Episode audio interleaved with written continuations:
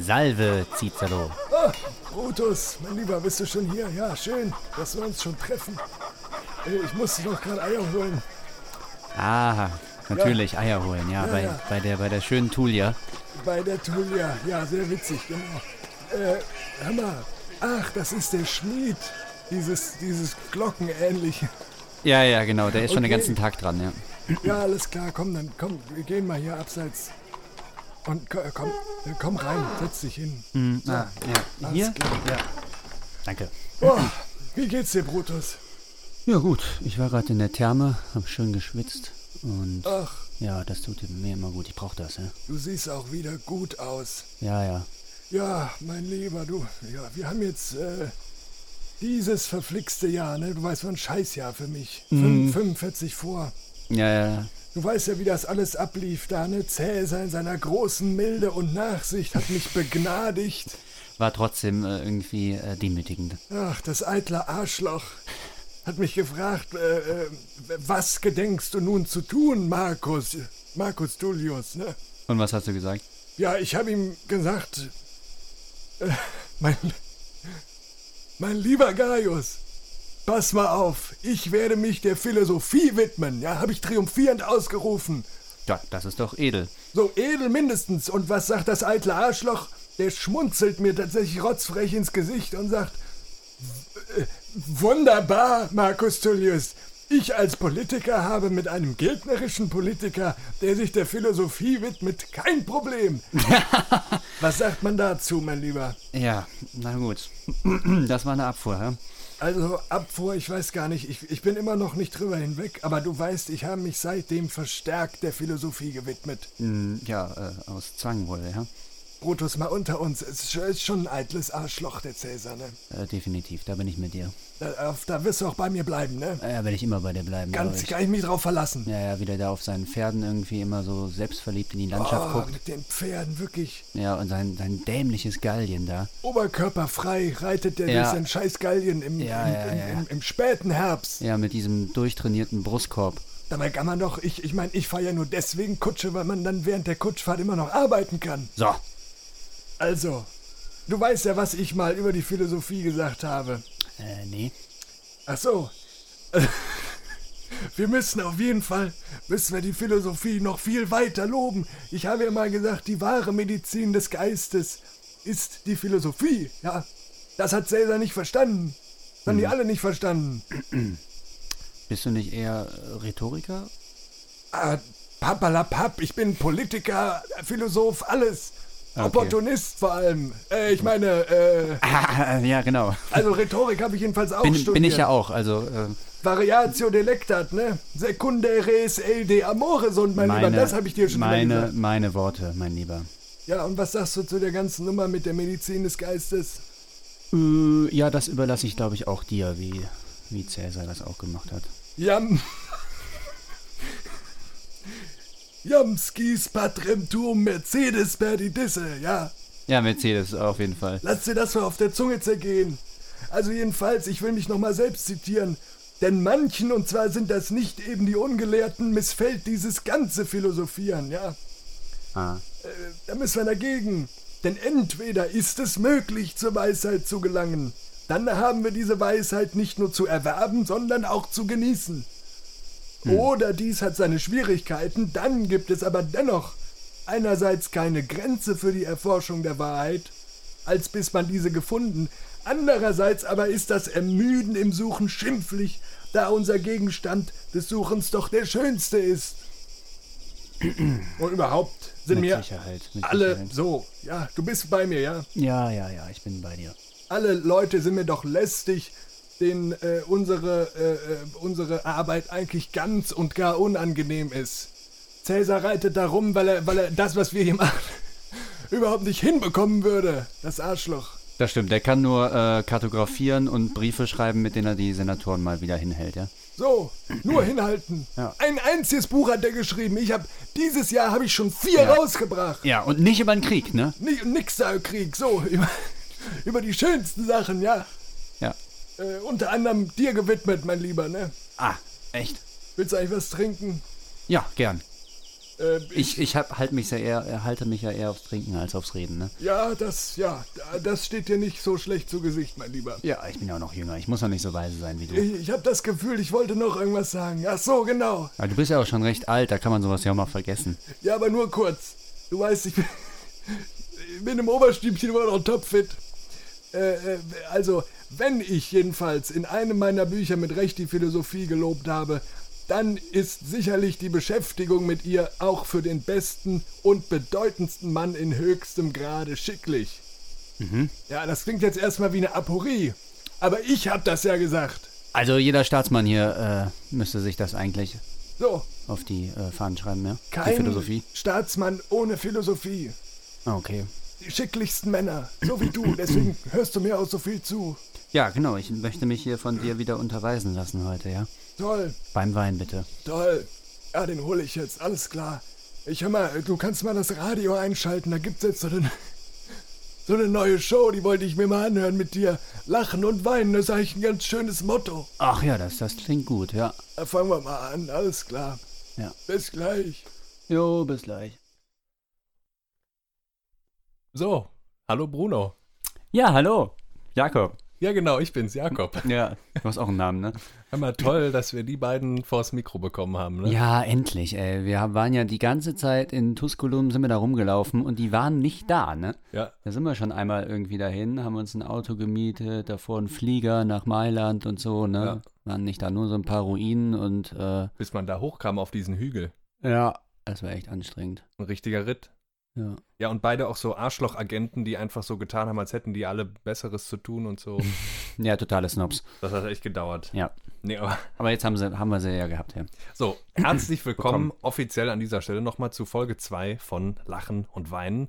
Mittlerweile aus dem Corona-Bunker. Wir sind jetzt mittlerweile in Köln, ne? Genau, ja, wir haben uns verbarrikadiert. Ja, du bist, ähm, muss man sagen, wir haben uns tendenziell letzte Woche noch ein kleines bisschen lustig drüber gemacht in der Ja. ersten Folge. Ja. Nee, wir sehen jetzt aber, dass es ernst ist, die Lage. Die Lage ist ernst. Man kann es nicht anders sagen. Und die, ähm, du bist ja jetzt auch quasi nur zurück, um zurück zu deiner Familie zu kommen. Ne? Ja, genau. Bleibst jetzt hier. Ja, Semester ist verschoben in Heidelberg.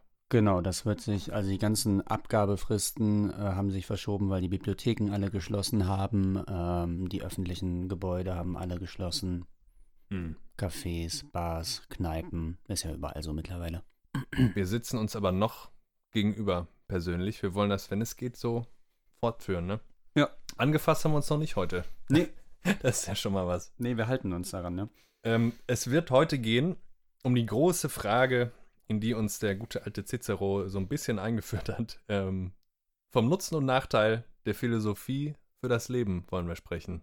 Genau. Und wir geben ja schon so einen kleinen Deut mit dem Titel, ne, weil wir sagen ja für das Leben. Also für das Leben. wir haben den Prüfstein hier schon formuliert, ja. eigentlich stimmt, eigentlich Wir dürften eigentlich nur sagen vom Nutzen und Nachteil der Philosophie.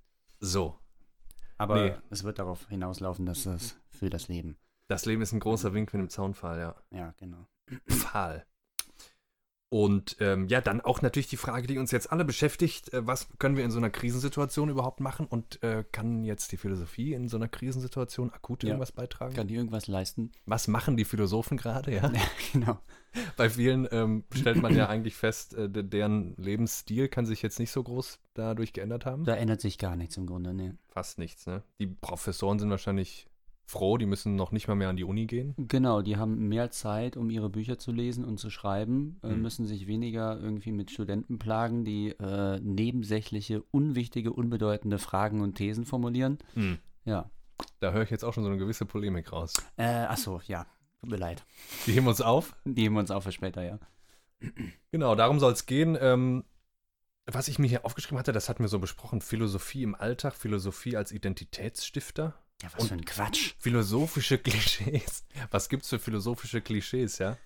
Also zum Beispiel, ähm, ich habe das ist vielleicht schon ein erster positiver Effekt von der von der Corona-Krise. Ich habe schon länger nicht mehr den, den Satz oder den Vorwurf gehört, äh, du zerdenkst das doch gerade völlig. Mhm. Oder du, äh, da interpretierst du doch jetzt Sachen rein, die sind da doch gar nicht drin und so. Vielleicht kommt das aber auch schon daher, dass der Philosophie heutzutage so dermaßen wenig Aufmerksamkeit oder Vertrauen geschenkt wird, dass man die schon gar nicht mehr anklagt. Also, oh ja, ja, ja also okay. ne, das Zerdenken wäre ja, sag mal, was macht ihr da überhaupt? Kommt ihr jetzt mal in die Pötte? Das wäre eine Aufmerksamkeit, Aber die man vielleicht widmet, ne? äh, kümmert man sich einfach überhaupt nicht mehr um die und äh, lässt die da irgendwie in ihren Büchereien und Bibliotheken einfach vor sich hin vegetieren. Mhm. Ja. Aber äh, ich finde, da können wir zumindest ein bisschen dagegenhalten später, weil wie immer, wenn irgendwas in der Welt tatsächlich noch passiert, sprießen irgendwo aus dem Boden äh, im Internet mindestens sechs Artikel von Slavoj Žižek. Ja. Aus dem, also aus dem Nichts, ja? Ja, und sowieso äh, wird ein Satz aufgestellt, dann hast du auch irgendwo einen Gegensatz, ne? So. Also wirklich, als hätte, als hätte Žižek die vorgeschrieben. Wir haben äh, noch einen weiteren, ähm, ja, sagen wir jetzt mal vorläufig Philosophen uns rausgesucht, der einen ganz interessanten Artikel geschrieben hat. Ähm, aber wir wollen uns erstmal fragen, was ist die Philosophie überhaupt nochmal so grob? Gibt, dazu gibt es natürlich tausende Zugänge. Genau, ähm, das ist, also man kann von allen Ecken und Enden irgendwie anfangen bei der Philosophie. Ähm, wir hatten letztes Mal irgendwie schon ähm, das Ganze angeschnitten unter dem Aspekt des Gesprächs und sowieso des, des Dialogs, den wir hier äh, führen. Ja. Und deswegen bietet sich natürlich die Perspektive für uns jetzt äh, allemal an. Und wir hatten. Übrigens, dieses Gespräch ungefähr alle zwei Wochen soll das passieren. Ja, oder an dieser drei, Stelle. schauen wir mal. Ja, genau. Ähm, und ja, wir hatten letztes Mal schon gesagt, da waren wir auf äh, Schleiermacher gekommen. Schleiermacher, ja, der große Reformator der modernen äh, Hermeneutik. Ähm, also der die Hermeneutik äh, neu fundamentalisiert oder ein neues Fundament ihr gibt. Aber auch Und- großer Romantiker, ne? Genau, ja, ja, großer Romantiker. Ist ja. Ja, der gehört zu den Frühromantikern, hat mit denen abgehangen, äh, so in der äh, einen WG, wo die sich da alle getroffen haben. Auf jeden Fall der, eben äh, Philologe und Theologe äh, in erster Linie und ähm, bis heute äh, nutzt man eigentlich oder greift man äh, auch auf seine Übersetzung der platonischen Dialoge und von Platons Staat zurück. Und da hatten wir gesagt, weil er eben dann auch als Übersetzer, nicht nur Übersetzer bleibt, sondern er halt eben auch Philosoph ist. Ne? Jeder Übersetzer muss ab einem bestimmten Punkt zum äh, Interpreten und zum Philosoph werden. Ja? Mhm, Das ist unvermeidbar. Äh, und er sagte, und das Moment mal, also gerade mal eine, zitiert, eine laienhafte Zwischenfrage, die Ja. brennt wahrscheinlich unseren Hörern Ah, auf ah, der ja, Zunge liegen ja. wird. Das heißt also, die aktuelle akademische Praxis interpretiert diesen großen Gründungs- und Standardtext zur Philosophie von Platon, Platon immer noch anhand von einer 200 Jahre alten Übersetzung. Ja, also zum Teil. Ne? Es gibt natürlich Leute, ähm, die verteufeln den äh, und auch diese Übersetzung und äh, greifen auf andere zurück. Es gibt natürlich längst auch schon neuere und aber sie bewährt sich halt immer noch. Ist weil, ein Standardding geblieben. Ja, weil der Mann hat schon wirklich drauf gehabt, ja. Mhm. Ähm, so, und äh, ein Teil eben seiner Interpretation ähm, Platons ist der, dass er eigentlich sagt, dass die Wahrheit äh, im Grunde da keinen Inhaber oder so hat oder dass, dass Platon jetzt irgendwie der in, im Besitz der Wahrheit wäre, sondern dass sie eigentlich äh, oszilliert zwischen den Positionen, zwischen den Positionen der Gesprächspartner. Ah, ja. Also dass sie im Dialog sich eigentlich hin und her bewegt.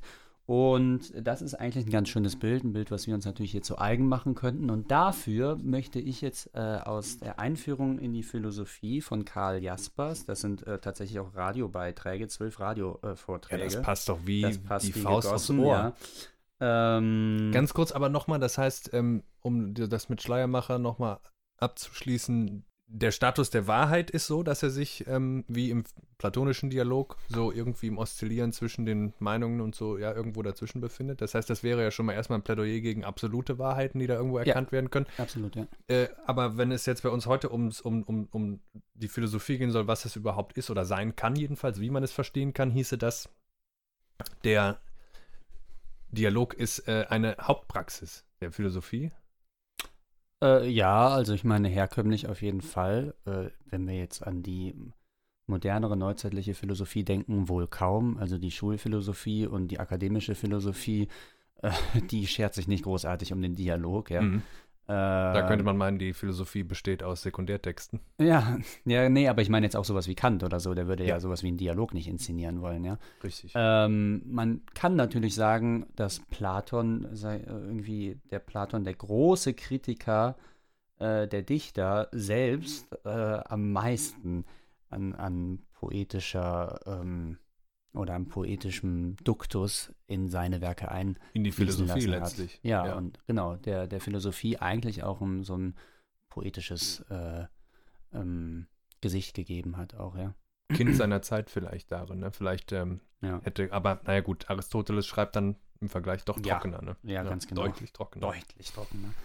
Ähm, so, aber jetzt hat es mich rausgebracht. Ich wollte ja. Karl Jaspers, noch ein Philosoph. Genau, ja. Ah ja, vielleicht sollten wir das erklären. Ne? Ein weiterer Mann. War auch, auch in Heidelberg, ne? Auch ähm, in Heidelberg. Auch in Heidelberg gewesen. Hat Nachschleiermacher. Nachschleiermacher, 100 Jahre oder 150 Jahre später. Das heißt, ungefähr. wir bewegen uns dann im 20. Jahrhundert, ja. Mitte des 20. Jahrhunderts. Genau. Äh, und er, ich kann das ja auch kurz hier vorne vorlesen. Karl Jaspers, geboren 1883 in Oldenburg, gestorben 1900. 1969 in Basel, studierte Jura, Medizin, Psychologie. Er war ab, ach guck mal, gar keine Philosophie. Er war ab 1916, was, reden wir für, was reden wir für ein Quatsch? Das ist der Trick. er war ab 1916 Professor für Psychologie, ab 1921 Professor für Philosophie an der Universität Heidelberg. Also das ist doch vielleicht der ganze Trick wirklich. Ähm, man äh, muss sich aus den anderen Disziplinen genügend ähm, ja. herbeisammeln, um dann überhaupt was ja, Originäres wieder in der Philosophie in unserer Zeit zustande bringen zu können. Genau. Wohingegen jemand, der nur Philosophie studiert und dann Philosophieprofessor wird, völlig langweilig. Auf den äh, äh, trifft das Wort der, der, der, des Philosophie-Verwaltungswissenschaftlers. Ne? Mhm, genau. Das hatten wir auch schon kurz. Okay, Karl Jaspers, was sagt er denn? Ja, so. Ähm, Übrigens ein tolles Nietzsche-Buch geschrieben. Ja, ja. So, jetzt hältst du aber mal die Klappe. Das könnte es sein, wenn es für mich in der Isolierung eine Wahrheit gäbe, an der ich genug hätte. Jenes Leiden an mangelnder Kommunikation und jene einzigartige Befriedigung in echter Kommunikation machte uns philosophisch nicht so betroffen, wenn ich für mich selbst in absoluter Einsamkeit der Wahrheit gewiss wäre. Aber ich bin nur mit dem anderen, allein bin ich nichts. Und weiter unten heißt es dann, Erst in der Kommunikation verwirklicht sich alle andere Wahrheit. In, in ihr allein bin ich, ich selbst, lebe ich nicht bloß, sondern erfülle das Leben.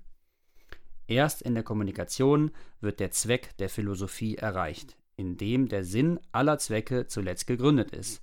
Das Innewerden des Seins, die Erhellung der Liebe, die Vollendung der Ruhe. Uiuiui. Ja, das ist vielleicht ein bisschen weit gegriffen. Vielleicht gehen wir noch kurz davor. Da heißt es, ähm, so gilt, der Ursprung der Philosophie liegt zwar im sich verwundern, im Zweifel, in der Erfahrung der Grenzsituation, aber zuletzt dieses alles in sich schließen, in dem Willen zur eigentlichen Kommunikation. So, und äh, darauf kommt es mir ja nur an. Ne? Mhm. Ne? Also äh, zum Beispiel, schau dir mal den, das philosophische Quartett an. Das war ja so ja. ein Format vor äh, 15 Jahren oder so, ist das jetzt auch schon her. Und äh, da sitzen dann Leute, die nochmal dreimal professioneller sind als unser eins 10, 20 Mal so viele Bücher gelesen haben. Es sind immer, die Grundbesetzung sind zwei oder drei, ne? Also Sloterdijk, Safranski und. Ja, ich glaube immer vier. Zwei, also zwei, ja, aber die Grundbesetzung. Ja, zwei. Ja, und dann ja. gibt es immer zwei Gäste. Genau, ah, ja, ja. Also da sitzt dann zum Beispiel, was weiß ich, der Brock oder so, ne? Bason Brock. Bason genau. Brock, ja. Selbst äh, ernannter Wundergreis. Denker, Arbeiter an unlösbaren Problemen. Prophet, Prophet ganz, der Moderne. Prophet der Moderne, was ein ganz schönes Philosophieverständnis auch sein kann. Ne? Ja. Ähm, Philosophie ist die Arbeit an unlösbaren Problemen. So. Ja. Warum äh, fängt man mit etwas an, mit dem man nie fertig werden wird? Ne? Ist ja. auch bei Max Weber schon eine Frage, ja. ja. Ähm, so, aber genau, die beiden, also ähm, hochgebildete, hochintelligente ähm, Männer äh, des Faches. Hochschnaufende Männer? Ja, genau. Ähm, da gibt es Probleme mit dem äh, mit dem Rachenraum. Das schaffen wir hier auch, Bruno, keine Sorge. Ja, ja. ja. Ähm, so, aber die, äh, denkst du, dass die einmal, auch nur in einer einzigen Sendung, in einer Serie, mal zur Rande kommen würden? Hm. Jedes Mal muss der Sloterdijk am Ende äh, den, den, den Sprechenden unterbrechen und sagen, ja, sie ähm, können sich ähm, wahrscheinlich schon ähm, ähm, äh, denken, äh, was ich jetzt ähm, tun muss. Ähm, aber ähm, wir wollen gar nicht und, und so, ne? Also ja. wo, wenn er wenn er so abmoderiert, wo sitzt da seine Brille? Grob zur ähm, Vorstellung. Also die ist kurz davor runterzufallen, aber er hat so eine leichte Biegung in der Nase und die hält das dann noch, dass sie so schief äh, in sein Gesicht reinfällt. Also eine Seite der Brille ist eigentlich schon am runterfallen, die andere Ja, genau. in so einer Art dialektischen Wendung der Nase selbst Ja. bei Peter Sloterdijk Ja, genau. hält die, hält und die Brille noch. kann er, weil er mit den Augen dann gleichzeitig runterguckt, hält er die mit den Augen, glaube ich, fest. ah, ja. Ja, mhm. Oder es kann auch sein, dass sie auf dem Walross-Schnurrbart so ein bisschen ruht. Das kann natürlich auch sein, ja, genau. Ja, das äh, wusste man auch nicht, dass dann ein Verwandtschaftsverhältnis herrscht bei ihm. Ja. Ähm, so, aber das wollte ich nur nochmal daran jetzt festgemacht haben. Ähm, es ist irgendwie klar, dass man im philosophischen Gespräch jetzt nicht zum Punkt kommt. Also das liegt jetzt nicht äh, in den erkenntnistheoretischen Möglichkeiten äh, einer solchen Disziplin. Okay. Soweit, so frustrierend. Ich will das nochmal kurz zusammenfassen. Also wir haben jetzt mit diesem Beispiel quasi Ja. das philosophische Quartett, ähm, was mit dem literarischen Quartett von Ranitki Ah. äh, mit Sicherheit. ne, Literatur. Literatur machen wir hier unter anderem, das ist wichtig. Ähm, äh, hat das, sagen wir mal, waren, waren das die beiden intellektuellen ähm, Fernsehformate, Aushängeschilder in der Öffentlichkeit, wo Mhm. auch die großen Denker zu Gast waren. Ähm, oder teilweise Sl- Sloterdijk ja immer noch, also der hat das sogar moderiert. Und selbst da, wo man versucht, sich also mit der Philosophie an die Öffentlichkeit, auch an die breitere Öffentlichkeit zu Ja, wenden, ja. äh, können keine Ergebnisse präsentiert werden, außer dass es vielleicht anregende, geistreiche Gespräche sind. Ähm, So, und deswegen, das soll jetzt auch kein Vorwurf sein, ne? Das So. muss klar sein. Also spätestens dann, wenn man sowas sieht, ja. Aber wo ist denn dann der Nutzen, Ja, so. Bruno? Was bringt das denn alles? Da äh, kann ich dann direkt schon mal auch wieder mit einem aus dem, äh, mit einem Romantiker antworten, mit einem Zeitgenossen vom Schleiermacher. äh, und zwar Friedrich Schlegel, der hat gesagt, Philosoph kann man nicht sein, sondern nur werden. Ist man einmal Philosoph, hört man auf, es zu sein. das heißt also, die Philosophie verwirklicht sich gerade dann, wenn sie zu keinem Ergebnis kommt. Zumindest insoweit sie identitätsstiftend sein soll. Äh, ja, also du kannst die philosophischen Fragen nicht abhaken wie irgendwie eine To-Do-List, ja, oder irgendwie wie ein Einkaufszettel so, ne? Ja, aber warum soll ich das denn dann studieren? Wenn ich kann. Guck So, mal, ja. jetzt mal im Ernst. Solche Junge, mach was Vernünftiges, ja? Ja, ja, ja. Solche äh, Widersprüche verführen zum Leben, würde Nietzsche sagen. Ja, ich spiele mal ein bisschen weiter jetzt noch ähm, des Teufels Anwalt. Mhm. Was, also was kann denn um Gottes Willen dafür sprechen, sagen wir jetzt mal als Studienfach, dann die Philosophie zu wählen, äh, wenn es quasi darum geht, dass man immer geistreicher und immer klüger an kein Ende kommt und kein Ergebnis präsentieren kann. Und ähm, ja, man kann, man hat vielleicht irgendwann einen Autor verstanden, aber bei dem Autor kann man dann eben auch wieder nur verstehen, inwieweit der zu keinem Ergeb Ergebnis gekommen ist und so weiter. Wo lässt sich das denn verwerten, eingliedern? Ja, welcher, ähm, es gibt also ein ganz schönes Meme, äh, oder ein, es gibt natürlich tausend Philosophie-Memes, aber eins, da ist ein äh, Notfall im Flug. Kein Mem? Kein, es ist kein Mem, genau. Das muss man beachten. Ähm, Ich habe manchmal Aussprachefehler, deswegen. ach so, oder man könnte meinen, du warst einfach äh, seit mehreren Jahren nicht mehr im Internet. Was, was, was ja deinem Handy äh, zufolge durchaus möglich scheint. Ja. Ähm, es gibt einen medizinischen Notfall im Flugzeug. Ja? Mhm, ja. Und einer steht auf und ruft: Hilfe! Ist ein Philosoph hier! Hilfe! Ja, natürlich. So, Ja. das ist natürlich eine völlig abstruse Situation, das Ja. wird nie passieren. Ja. Also- ja, oder ich weiß nicht, wenn jetzt mal irgendwie äh, bist mit einem Philosoph verheiratet, stell dir das so vor, ne? Oh Und Gott. dann ähm, sagst du, mir, äh, kannst du vielleicht mal irgendwie einkaufen gehen oder so. Ah, einkaufen, ja. mhm. so, ne? Also äh, der wird dann in seinem Sessel darüber nachdenken. Ja. Dann kommt er wahrscheinlich zu irgendeiner marxistischen Analyse, wenn man von Einkaufen anfängt, ja. Ja, oder die, ähm, weiß ich nicht, die Jurastudentin, die sich mal ähm, ein Philosophieseminar angucken will im Studium General und kommt da irgendwo in, in Hörsaal zum Idealismus, wo der Professor sich gerade allen Ernstes zu fragen scheint, ob der Tisch, der vor ihm steht, existiert. Mhm. Ja. So, man kann sich endlos darüber lustig machen. Mhm. Ich würde jetzt mal äh, aufhören, das zu tun und sagen, die Philosophie ist, insofern sie Arbeit an unlösbaren Problemen ist, eben gerade das, ähm, die Welt lässt sich nicht nach Schemata äh, in, in, in Kategorien einteilen, äh, nur nach diesem Schema, es gibt ein Problem und dann gibt es eine Lösung. Ja. Ähm, das trifft auf viele Teile der Welt zu, Ja. ja, und alle freuen sich dann immer, äh, wenn, wenn sie hinter den Problemen irgendetwas ihnen Bekanntes entdecken, zum Beispiel unser ABC oder das Einmaleins, wie Nietzsche einmal sagt. Ne? Mhm. Da freuen sich alle, vor allem die Wissenschaftler und die Mathematiker. Ähm, und das ist auch alles schön und gut, nur muss klar sein, wer sich welcher Sache widmet. Ne? Also die Philosophie kann sich diesen Sachen offenbar nicht widmen, sondern ähm, die muss erstmal anerkennen und analysieren, dass es und dann auch welche das sind, Probleme gibt, die unlösbar sind, Mhm. wo überhaupt dieses Lösungsschema nicht anzusetzen ist. Und dann werden die, ja, Bason Brock, äh, den ich jedem nur empfehlen kann, sagt dann, die müssen bemeistert werden. Die Probleme. Ja, das Okay. ist auch wieder ein lebenspraktischer Bezug Ja. letztlich. Ne? Du kannst ja, Ja. du kannst ja zum Beispiel nicht, wenn du Physiker oder Mathematiker bist, Ja. kannst du wunderbar Probleme damit lösen. Mhm. Wenn du aber deinen Schreibtisch verlässt, dann Mhm. kannst du äh, so die Probleme, die dir im Alltag damit begegnen, eigentlich nicht lösen. Ja, ja, ja. Und das kann der Philosoph ja großartig im Alltag zurechtkommen. ne? Genau. Das ja. sind ja äh, sozial hochkompetente Wesen, ja. Oder sagen wir mal, insofern beide theoretisch arbeiten, kann der Philosoph dann zu den Alltagsproblemen, zu den, zu, zu, de, zu, den, zu den lebenspraktischen Fragen vielleicht doch ein bisschen was Relevanteres beitragen. Ne? Als, Also zum Beispiel könnte der dir direkt beantworten, ob die Bierflasche halb voll oder halb leer ist, ne? Das kann er dir sagen, auf den Kopf zu. Der nimmt die dann nämlich, trinkt die aus, Ja. Problem gelöst. Problem gelöst. Ja. Nächstes. Wo ist das nächste? okay. Ähm, das wird immer wiederkehren, das Thema. Ähm, ist dazu sei noch gesagt, für alle, die nicht ganz tief in der Materie stecken, es gibt ähm, ungefähr so viele Philosophieverständnisse und Definitionen, wie es Philosophen gab. Ja, genau. Und- Jeder muss sich da eigentlich einmal selbst definieren, ne? Ja. Das ist eine Form von Philosophie. Und da wiederum würde ich natürlich sagen, es gibt große Autoren, die das absolut fördern, dass man sich selbst positioniert und auch selbst denken muss. Mhm.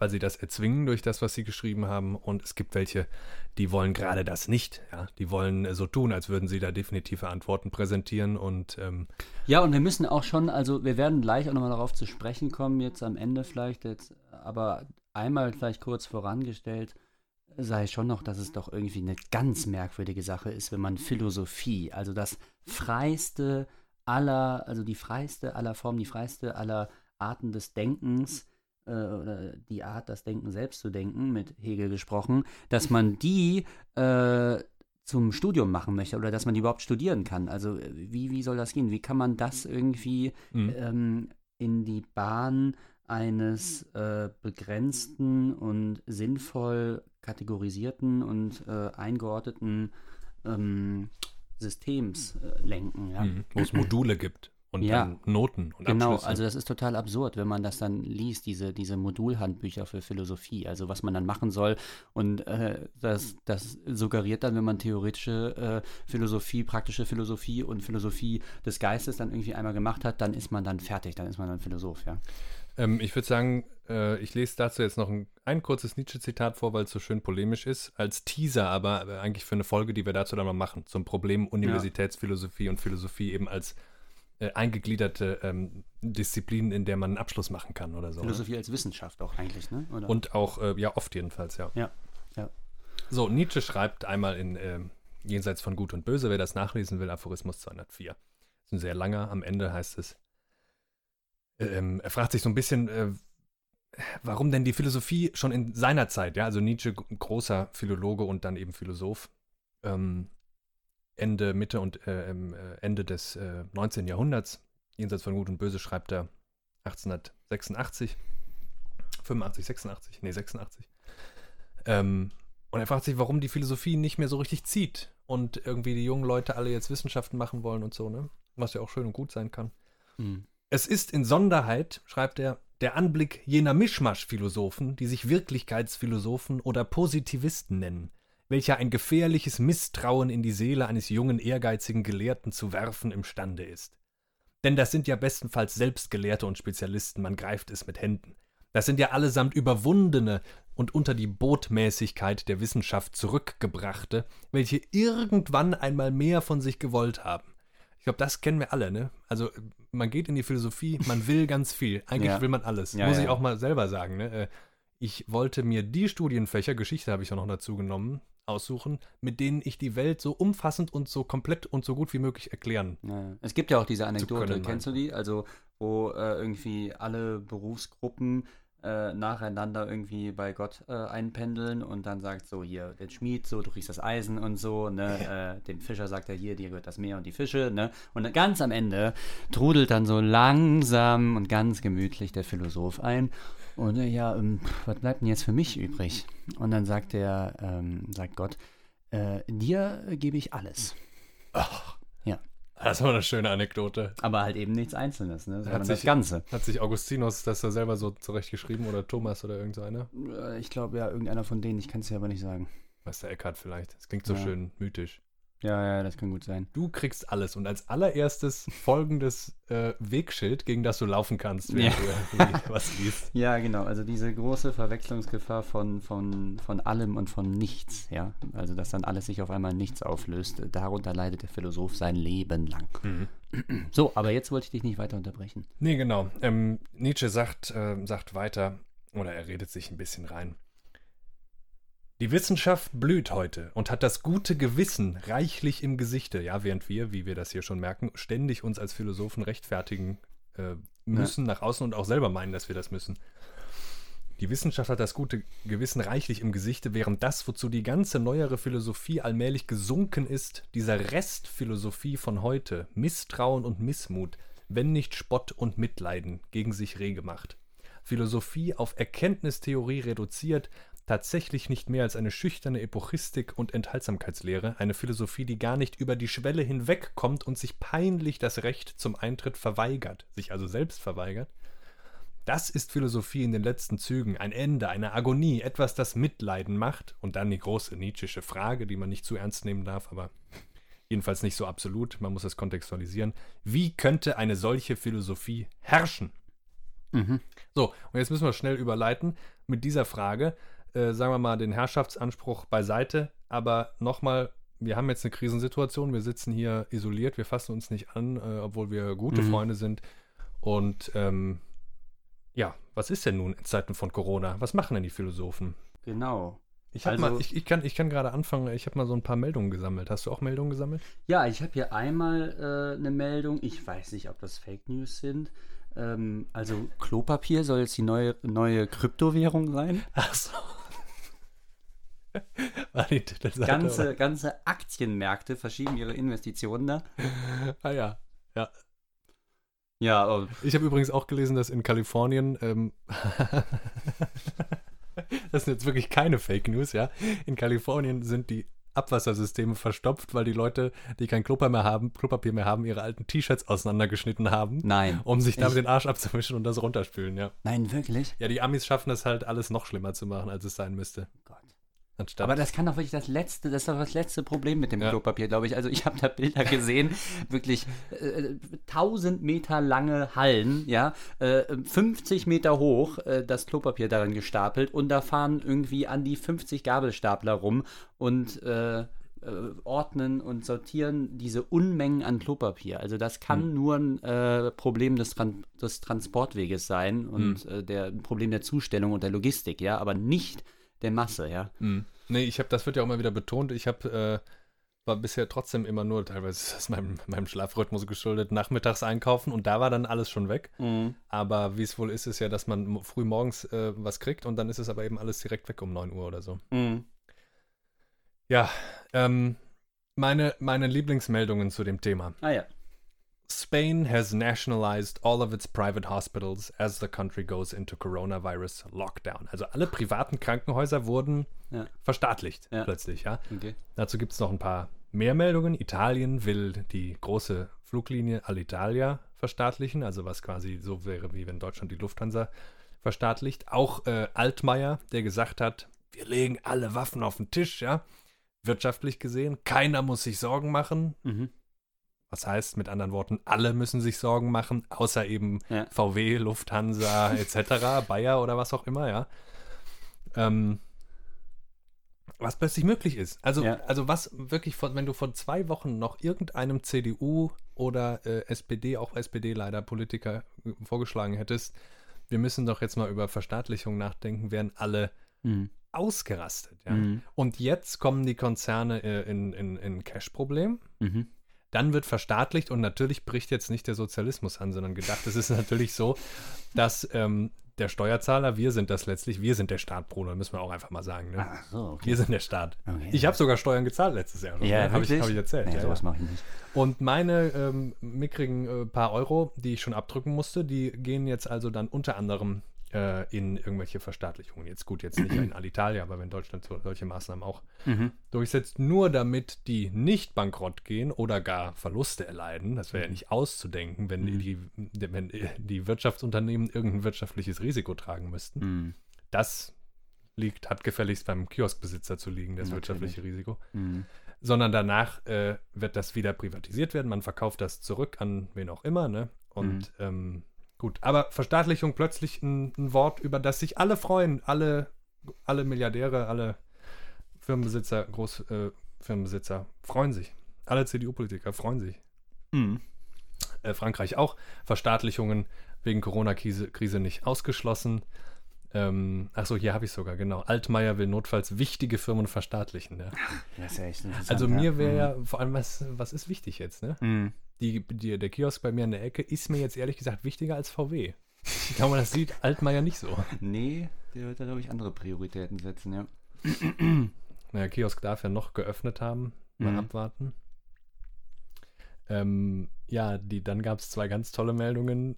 Äh, Pornhub hat Statistiken veröffentlicht. Äh, ich glaube, das gilt jetzt bisher für die USA, ne? Aber, ähm, Oh, da kann ich mir schon vorstellen, wie lautet die Statistik, aber ja. ah, ganz kleinen Moment, wo sind denn hier? Genau. Worldwide traffic to Pornhub was up 11.6% on March 17th. Also vor vier Tagen, ähm, nachdem es schon stetig angefangen war zu steigen, jetzt plötzlich 11,6% mehr Leute auf Pornhub. Machen sie gut, ja.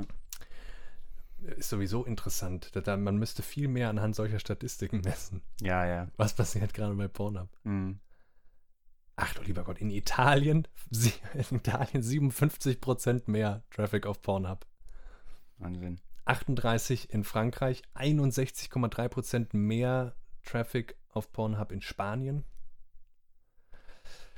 Okay. Ähm, und äh, bei den Amerikanern ist nicht nur das Klopapier alle, sondern auch die Waffen. Echt? Ja, Schusswaffen weg. Lange Schlangen, leere Regale, Waffenläden in den USA Was? Die haben sich Waffen gekauft? erleben derzeit einen Boom. Nein, das sind Fake News. Da hinten, das, da, ist ein, da ist ein Coronavirus. Es, Ich habe ähm, wieder eins erlegt. Tagesschau, Bruno, ist keine, keine Fake News. Tagesschau. Das Aus Angst vor Plünderungen in der Corona-Krise decken sich die Menschen mit Pistolen und halbautomatischen Waffen ein. Wahnsinn. Ja, wir stehen am Abgrund, Jakob. Das ist er vielleicht, ja. Und übrigens, ähm, es ist gar nicht so, wie, wie Kierkegaard das gesagt hat. Ne? Kierkegaard hat gesagt, ähm, Zu dem Hans Klopapier Wurst. jetzt? nee, nicht zum, nicht zum Klopperwelt, zu Hans Wurst. Äh, Hans Wurst äh, kommt ins Theater gelaufen, rennt auf die Bühne und ähm, schreit den Leuten zu, äh, das Theater brennt, äh, lau lauft alle raus, ja, und die Leute klatschen und lachen sich kaputt. Großartiger Witz, ja. Und Kierkegaard sagt, so stelle ich mir den Untergang der Welt vor. Und eigentlich äh, verhalten wir uns dafür ja, ja recht seriös so, ne? Toll. Wir sind ja gar nicht am Lachen oder am Klatschen. Bisher seriös. Also geklatscht haben wir letztens hier in Köln, glaube ich, ne? Da wurde geklatscht, aber für die, für die Leute, die arbeiten. das soll jetzt sogar täglich sein. Um, Täglich, eigentlich um ja. 21 Uhr, Ja. genau. Gestern Ah, ja, guck mal, gehört. haben wir gleich, können wir gleich mitmachen. Ich äh, saß auf dem Pott, sonst hätte ich mitgeklatscht. Hm, na, aber Wichtigeres zu tun. Aber ja. genau, wenn wir gleich fertig sind, können wir, Ja. können wir Also ich habe noch eine äh, pikante Statistik. Also die könnte man auch wahrscheinlich in Zusammenhang bringen mit der Pornhub-Statistik. Äh, die Rate der Scheidungen in China ist exponentiell gestiegen. Fantastisch. Großartig, oder? Ach, das sind, das sind wirklich so Traummeldungen. Ja, weil ich, da wollte ich nämlich drauf hinaus. Also jetzt stell dir mal die Situation vor, wenn dann wirklich der Ehemann mal 24-7 mit der Ehefrau zusammen Ja. sein muss und die drei Kinder drumherum, Ja. die permanent am Kreischen sind und Ja. unterhalten sein müssen, wo jetzt keine Kindergärtnerinnen irgendwie da sind, ja. Ja. Und auch sowieso schon halt keine, keine räumliche Trennung gegeben ist. Was da an Stress äh, bewältigt werden muss, ähm, welche Dramen da auf einmal an, an, die, an die Oberfläche poppen. ja, äh, und da bin ich ja durchaus auch ähm, bei, wir, werden es gleich hören, bei den optimistischeren Tönen, die einige Philosophen versuchen anzuschlagen. Natürlich wäre das eine große Chance, diese Situation. also auch, ja, auch äh, Potenzial ist da, genau. was, was ja. Empathiefähigkeit, also in der, in der eigenen Familie sowohl äh, Mhm. wie gesamtgesellschaftlich angeht. Ja, man Ja. kann, man ähm, ist plötzlich, sind alle auf dasselbe Problem zurückgeworfen. Ja, genau, dazu hatte ich auch, ähm, hatte ich mir gedacht, das ist ja eigentlich im Grunde jetzt hier äh, der, der Traum der, der Soziologie oder der Gesellschaftswissenschaft für gesellschaftswissenschaftliche Studien, denn äh, es gelten gleiche Voraussetzungen für alle Beteiligten, ja. Mhm. Und da kann man doch jetzt endlich mal Wissenschaft machen. Ah, ne? Also ja. die Individuen sind alle auf dem gleichen Stand, so sitzen alle in der gleichen Situation. Ja. Ähm, also viel weniger ähm, Kontingenz und ähm, empirisches Datenmaterial, was Mhm. anfällt. Ne? Also man kann viel besser irgendwie drüber bügeln über das Ganze. Mhm. Genau. Eine Und so wäre also, könnte man sagen, ne, der Traum äh, der Wissenschaft oder der Soziologie dann hier ähm, wäre dann gleiche Voraussetzungen. Der Traum der Philosophen Voraussetzungslosigkeit. Wie Nietzsche sagt, reine Luft. Reine Luft, ja, man lasse frische Luft her. Und ich glaube, er meint ein bisschen was anderes damit, aber ja. Nee, ich meine genau das, Er meint ich. genau diese empirische, Ja. empirisch-philosophische Nee, das ist, glaube ich, wieder. Versuchsanordnung. Nee, also er meint, glaube ich, er, Nietzsche ist ja der große Entlarver der Mhm. Philosophen und ihrer Bedürfnisse. Mhm. Und ein großes Bedürfnis neben dem metaphysischen Bedürfnis ist halt eben das der Voraussetzungslosigkeit. Also das wo- Ja. wäre wohl eher ein, ein, ein Bedürfnis, was in, in den Bereich der Logik fällt und nicht der Metaphysik. Ja, Ja, einige Philosophen, die er hasst, die wollen immer a priori denken. genau. Ne? Ja. Das meine ich eigentlich, ja. Okay, insofern würde er sich natürlich. Es ist ganz witzig, Nietzsche verwendet natürlich den Begriff des Experiments auf seine Weise Mhm. als äh, sehr, sehr positiv. Mhm. Ja. Da können wir jetzt nicht weiter drauf eingehen.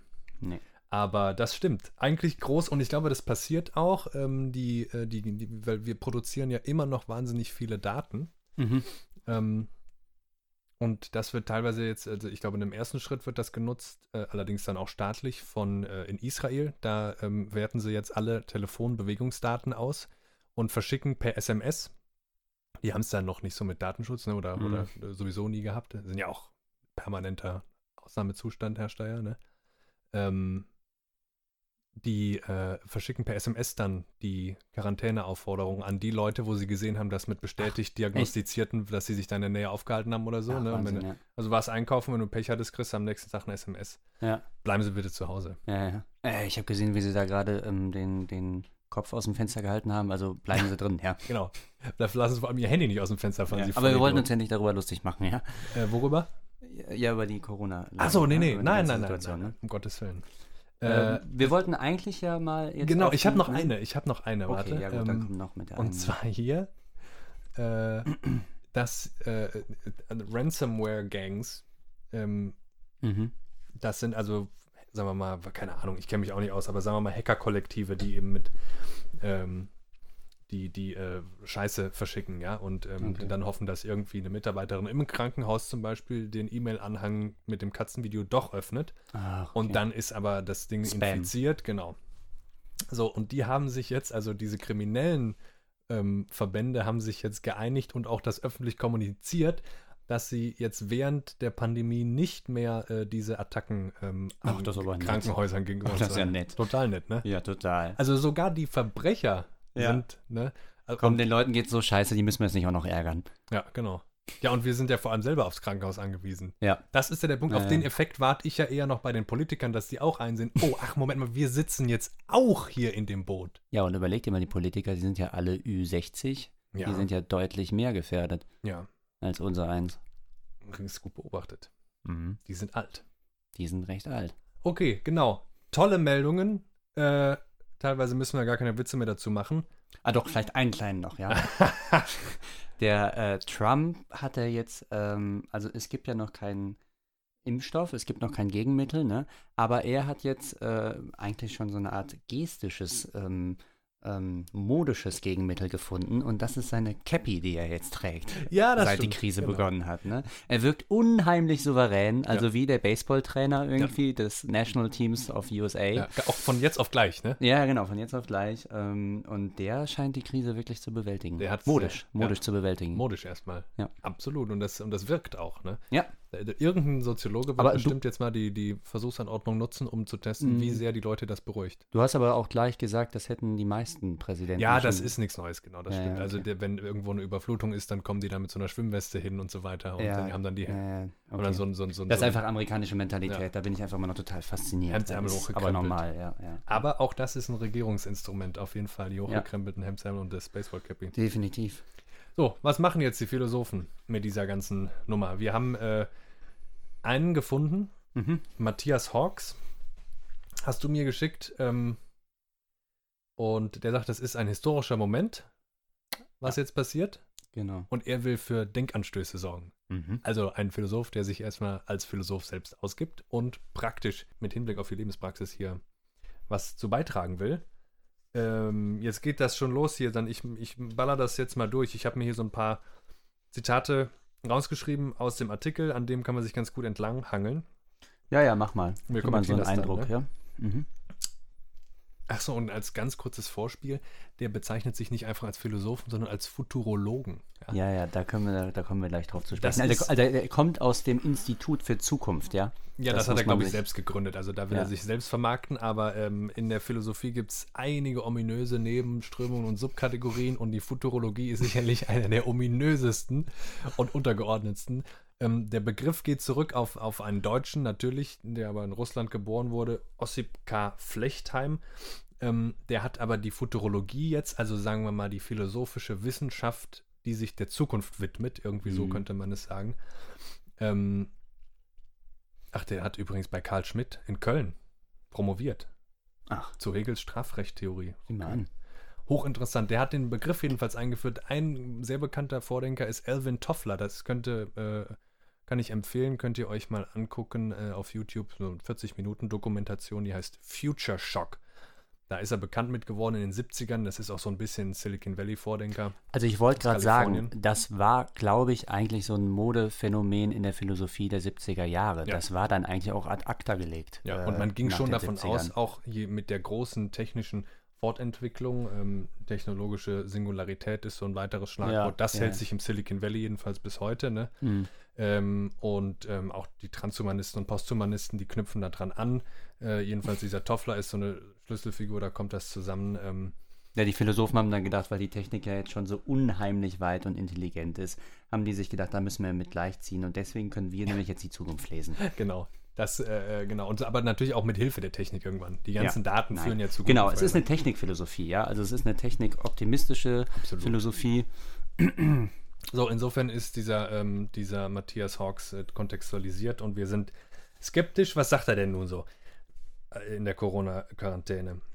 Wir werden uns wundern, sagt er, denn wir sollen uns jetzt mal mit ihm quasi vorstellen. Wir, sind- wir haben jetzt schon September 2020. Genau. Ja, wichtiges, das eine, nicht eine Dia, sondern eine Regnose. Ja? eine Regnose, voilà. Also man, wir schauen zurück. Wir schauen jetzt zurück aus der Zukunft auf uns selbst. Ja, Genau. genau. Das hat er vor. Ähm, übrigens ein, natürlich ein wichtiges Denkinstrument der Philosophen. Eine, ja, eine, eine weit verbreitete Heuristik unter, unter Philosophen, ne? Ja, jetzt nicht unbedingt in der Form, was soll ich denn sagen? Achso, ein, ein Gedankenexperiment, ne? Ja. Man tut einfach so, als würde irgendeine Situation gelten und guckt dann mal, was dann Ja, sich genau. so sagen ließe. Ja, genau.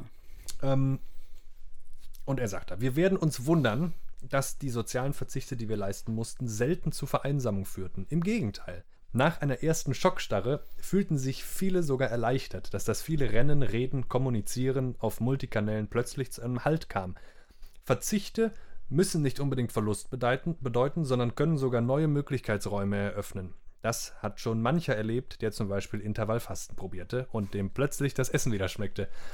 Also Coronavirus jetzt als Intervallfasten und danach merken wir plötzlich, wie gut es uns geht mit unseren ganzen äh, sozialen Kontakten. Ja, genau. Entzug, um mal wieder irgendwie äh, zu die Dinge wert, äh, wertschätzen zu lernen. Ja? Das ist so ein bisschen seine Ausgangsposition. Dann sagt er weiter, gleichzeitig erlebten, also heute jetzt, was in seiner Zeitrechnung, in seinem Gedankenexperiment jetzt die Vergangenheit ist, erlebten scheinbar veraltete Kulturtechniken eine Renaissance. Plötzlich erwischte man nicht nur den Anrufbeantworter, wenn man anrief.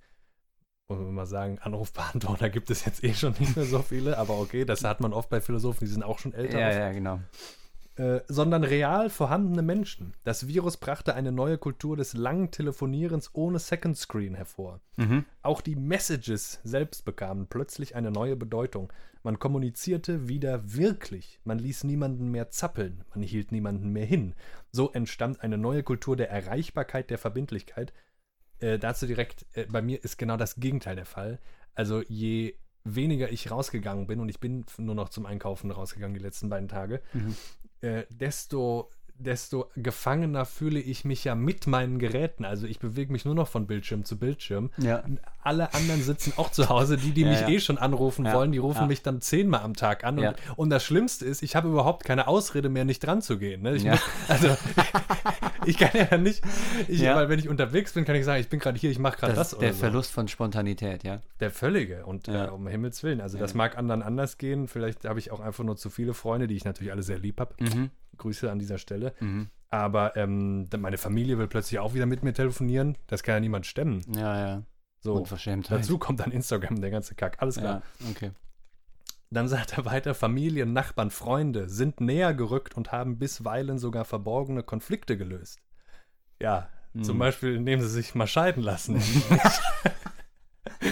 ja, also, Endlich ist die Sache vom Tisch. da soll noch mal einer sagen, es Ja. geht hier nicht um Problemlösung, ja? Ja, genau. Äh, Ich habe ja sogar, das habe ich aber nicht rausgesucht, das ist natürlich noch geiler als die Meldung mit der Scheidungsrate in China, dass in Hubei auch ähm, als Quarantäne verhängt wurde, erstmal die Mordrate nach oben ging.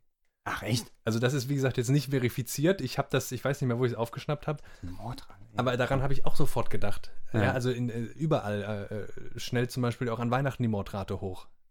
Weil die meisten Morde passieren nun mal in der Familie und Ah, plötzlich okay, sitzen ja. die Leute dann da Ja, ja, über okay. die Feiertage und Mhm. merken auch, boah, also hier. Ja, kam in der Süddeutschen letztens auch ein Beitrag irgendwie. Pro Jahr gibt es irgendwie 300 Männer, die ihre Ehefrauen ermorden. Ja. Und davon In wohl- Deutschland. Also in, Deutschland, ja. Und da viele, viele in, äh, viele wohl um Weihnachten.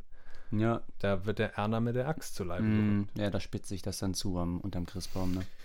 Ja. Ähm, okay. Dann sagt er, damit hat sich das Verhältnis zwischen Technologie und Kultur verschoben. Vor der Krise schien Technologie das Allheilmittel, Träger aller Utopien. Ja. Äh, ganz interessant, dass er so argumentiert, als wäre er so nicht so techni technologiegläubig, Ja, weil ja, seine eigene Tradition besteht eigentlich gerade daraus, seine philosophische. Ähm, kein Mensch oder nur noch wenige Hartgesottene glauben heute noch, also jetzt September 2020, an die große digitale Erlösung. Der große Technik-Hype ist vorbei. Wir richten unsere Aufmerksamkeiten wieder mehr auf die humanen Fragen. Was ist der Mensch? Was sind wir füreinander? Aha. Ja, das wären so klassisch philosophische Fragen. Ja. Er beantwortet die jetzt nicht so sehr. Er sagt, im Grunde sagt er, scheint er mir nur zu sagen, er hofft, dass wir uns jetzt diesen Fragen wieder widmen werden Ja. und nicht mehr so viel Instagram. Ja. Wir werden uns wundern auch, wie weit die Ökonomie schrumpfen konnte, ohne dass es zum Zusammenbruch kam. Mhm. Okay, naja, wir werden mal abwarten. Ne? Ähm, ortsnahe Produktionen boomen. Netzwerke werden lokalisiert. Jetzt mussten wir gerade äh, zwei Minuten geben. Das Handwerk erlebt eine Renaissance. Das Globalsystem driftet in Richtung Glokalisierung, Lokalisierung des Globalen. Also diese Wortneuschöpfung, das machen viele Philosophen gerne, eher übertreibt es ein bisschen. Ähm, so, und da ähm, habe ich dann auch sofort gedacht, damit das passiert, ja, damit jetzt mh, diese, diese, diese, äh, der, den Kapitalismus, den wir nun mal haben, Mhm. damit der jetzt zu einer, wie auch immer man das nennen will, lokalisierten, also durch das Virus gleichermaßen entschleunigten, humaneren, äh, nachhaltigeren wird, ja. Mhm. Ist das wirklich so, dass da diese Entschleunigung, die ja bisher auch äh, mehr oder weniger einfach ein Zufall ist, ähm, dass sich das umsetzt in eine Wirklichkeit, in eine politische Wirklichkeit auch? Oder fehlt da vielleicht was? Äh, er sagt dann auch, die Ökonomie, die äh, hat ein so ein kleines Schläfchen vertragen und sie konnte sogar dann nochmal träumen. Ja, also Mhm. er lässt hier so irgendwas Utopisches, was nicht näher ausgeführt wird, anklingen. Ähm, und ich fürchte halt, das Problem ist ja nicht, dass, und das beweist der Virus ja, dass äh, alle die Klimaschutzmaßnahmen nicht machbar gewesen wären. Also sie, sie wären machbar gewesen, das sehen wir gerade.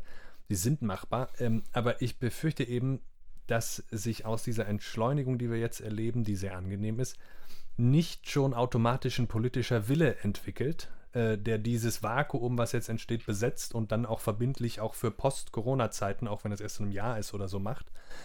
Äh, weil daran mangelte es ja nur, ne? an, an einem politischen Willen, der dem Status quo entgegentritt. Es mangelte nicht daran, dass irgendwelche Maßnahmen nicht umsetzbar gewesen wären, Mhm. äh, sondern man muss einfach dazu kommen, zu der Einsicht, äh, dass der politische Willen, der unserem entgegensteht, äh, stärker war und stärker ist. Und ich sehe jetzt noch nicht, wo automatisch sich daran was ändern wird, nur weil wir jetzt ein bisschen entschleunigter sind. Also die eigentliche Frage wäre dann für mich, können wir irgendwie in dieser Quarantäne diese angenehme Entschleunigung Mhm. äh, und was wir überall beobachten, in die, die Luftverschmutzung geht zurück, äh, das atmet man ja draußen das direkt erste ein. Mal kommen wir den Klimazielen nach, wahrscheinlich 2020. Wahrscheinlich äh, in, in, in der Bucht von Venedig äh, schwimmen keine Kreuzfahrtschiffe, sondern plötzlich wieder Delfine, weil das Wasser sauber genug ist. Wir Ja? wollen es nicht übertreiben, ja. Und weil es nicht so laut ist, ja, okay, wir wollen es nicht übertreiben. ähm, aber äh, äh, schaffen wir es jetzt in dieser Quarantäne, einen politischen Willen zu formieren, der diese Errungenschaften jetzt nicht als kurzzeitig im Ausnahmezustand verhängte Maßnahme stehen lässt, sondern eben fortführt als neuer Normalzustand. Mhm. Ähm, ich sehe dazu bislang erschreckend wenig. Auch die SPD-Spitze, wo ich irgendwie eine Zeit lang mal Hoffnung hatte, dass die äh, deswegen so still sind, äh, weil sie vielleicht irgendeinen großen politischen Plan aushecken. Mhm. Ich, ich verliere die Hoffnung, die melden sich nur an irgendwelchen Tweets, die einfach. Ähm, Meinst du, das war so ein eloquentes Schweigen die letzten Jahre? ja, nee, die neue, die ja gewählt worden ist, die ist ja noch nicht so lange drin. Du hast es wahrscheinlich nicht mitbekommen. ne? Nee, ich gucke doch kein Fernsehen. Ja, ja, genau. Ähm, gut, du meinst, unsere Zuhörer wissen, wo, worüber ich rede. Meine äh, Sorge ist also das, ne, dass da äh, letztlich jetzt viel von geredet wird, was sich alles bessern könnte. Es kommt Ja. aber nichts. So, also äh, da hake ich jetzt direkt mal ein. Ja. Ich würde von der anderen Seite nämlich äh, attackieren, den Mann.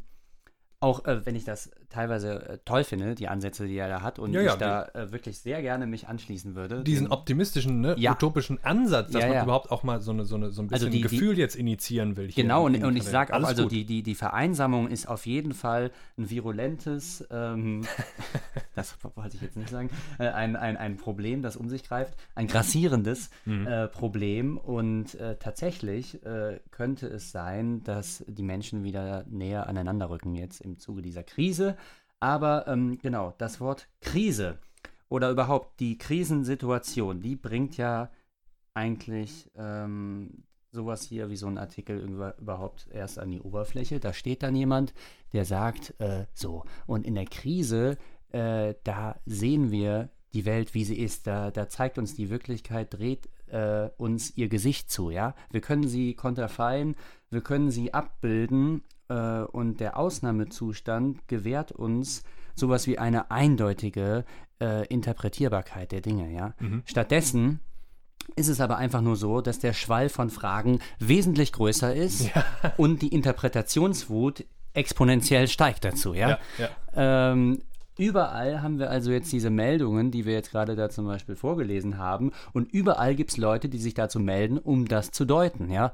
Das sind alles nur Deutungen der Wirklichkeit, das sind alles nur Möglichkeiten. Ja. Äh, und die, die Krisenzeit ist immer die Zeit der Propheten gewesen, ja, äh, der Selbsternannten, ja. Ja, selbst die Propheten sind, fürchte ich, immer erstmal selbst ernannt, ja, aber das So, stimmt. also ja. vor 100 Jahren, um 1900, 1910, 1920 und so, das war nochmal diese große Belegung des, des Messianismus im Zuge äh, des Ersten Weltkrieges, im Zuge ähm, der auch der ähm, Finanzkrise Mhm. 1923. nee, äh, 29? 29. 29 Entschuldigung. oder 2008 Ja, genau. ist das oder, Gleiche. ja, ja, ja. Aber eben die ganzen Krisenzustände, die diese Zeit auch durchmacht, äh, durchgemacht hat, ähm, spülen diese Personen immer an die, an die Oberfläche. Deswegen da äh, Vorsicht ist da geboten. Ja, und also gerade So. jetzt bei Institut für Zukunft. Ja, also, Institut für Zukunft, genau. Also wie, wie gesagt, we appreciate the effort, ja, aber ähm, wir sind von der Futurologie nicht ganz überzeugt. ja, dass auf, also jetzt im Zuge einer Krise auf einmal die Zukunft lesbar wird, ist doch ein bisschen äh, seltsam.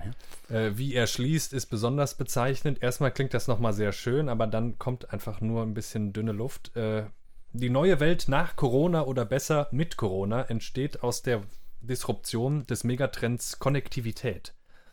Also der vermischt, der schmeißt da wirklich alles zusammen. Ja. gerade nochmal. Die Disruption ist dann Mhm. plötzlich doch ein positives Instrument gegen das, was sie unter anderem hervorgebracht hat, nämlich den Datenkapitalismus und die Monopolstruktur. Das ist ja auch vor allem ein ökonomischer Begriff. Mhm. Ist, okay. Politisch-ökonomisch wird dieses Phänomen auch Globalisierung genannt. Die Unterbrechung der Konnektivität durch Grenzschließungen, Separationen, Abschottungen, Quarantänen führt aber nicht zu einem Abschaffen der Verbindungen, sondern zu einer Neuorganisation der Konnektome. Den Gedanken fand ich ganz schön, aber auch da, es wird nicht von alleine zu einer Neuorganisation der Konnektome kommen, sondern wir sitzen jetzt hier mit Instagram, mit Netflix, mit YouTube und so weiter, die so viel Traffic haben, dass sie schon äh, äh, die Bandbreiten, die Bildqualität drosseln müssen Mhm.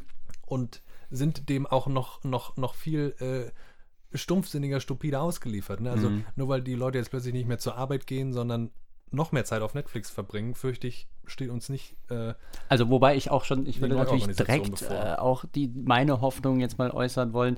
Äh, vielleicht äh, wird das ja sowas wie eine Renaissance des Buches irgendwie hervorrufen, ja. Also wer Ja. weiß, wer weiß. Ja.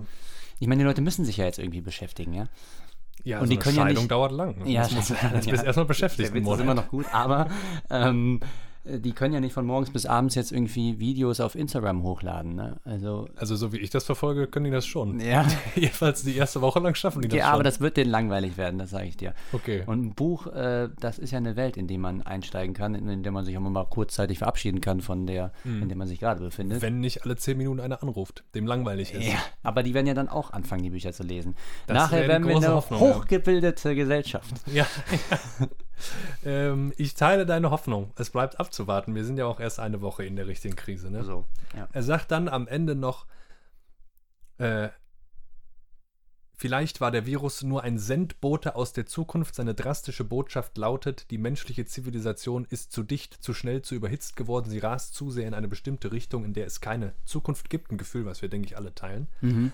Aber, sagt er, sie kann sich neu erfinden. System Reset, Cool Down, Musik auf den Balkonen, so geht Zukunft. So, und das ist ja das, was ich gerade gesagt habe. Das, das ist das Problematische. Er deutet den Virus oder die Situation jetzt eigentlich als einen Richtungsgeber. Mhm. Ja, ja. Also er sagt eigentlich, dass jetzt der Ausnahmezustand, den wir jetzt haben, der ist nicht mehr so durchtränkt von Kontingenz wie der Normalzustand. Mhm. Und das würde ich nicht unterschreiben. Also ähm, das Verhältnis von, von Wirklichkeit und Möglichkeit ist, glaube ich, relativ gleich. Das ist gleich. Und das ist, und aber genau darin, das anzuerkennen, liegt ja die Chance. Ne? Ja. Und eben nicht darin, jetzt einfach schon mal so ein paar Parolen äh, rauszuposaunen Ja. ähm, und zu sagen, wir können jetzt alle mal ganz optimistisch sein. Also dann wird das hier eine temporäre Entschleunigung. Mhm. Und ich glaube, es gibt noch dazu, ist, ist, ist, ein, ist ein grundsätzliches Problem in dieser Denkbewegung, weil ähm, er verfällt diesem, diesem, diesem alten philosophischen Erbfehler, um wieder ein bisschen Nietzsche zu paraphrasieren. Äh, er will sofort da eine Teleologie reinlesen, ja. Und Mm. irgend, also jetzt diesem, diesem vollkommen chaotischen und zufälligen und Ganz auch genau. brutalen Ereignis, Ja, ja, mit ja, dem ja. wir nichts zu tun haben, wo es nichts vorherzusehen gab, ähm, dem will der Mensch grundsätzlich, der Philosoph besonders, sofort so einen Sinn und ein Endziel Ja. zuschreiben. Endlich, äh, irgendwie endlich äh, lichtet sich das große Durcheinander und wir können einmal genau äh, der Welt ins Gesicht schauen, ja? But what if the opposite were true?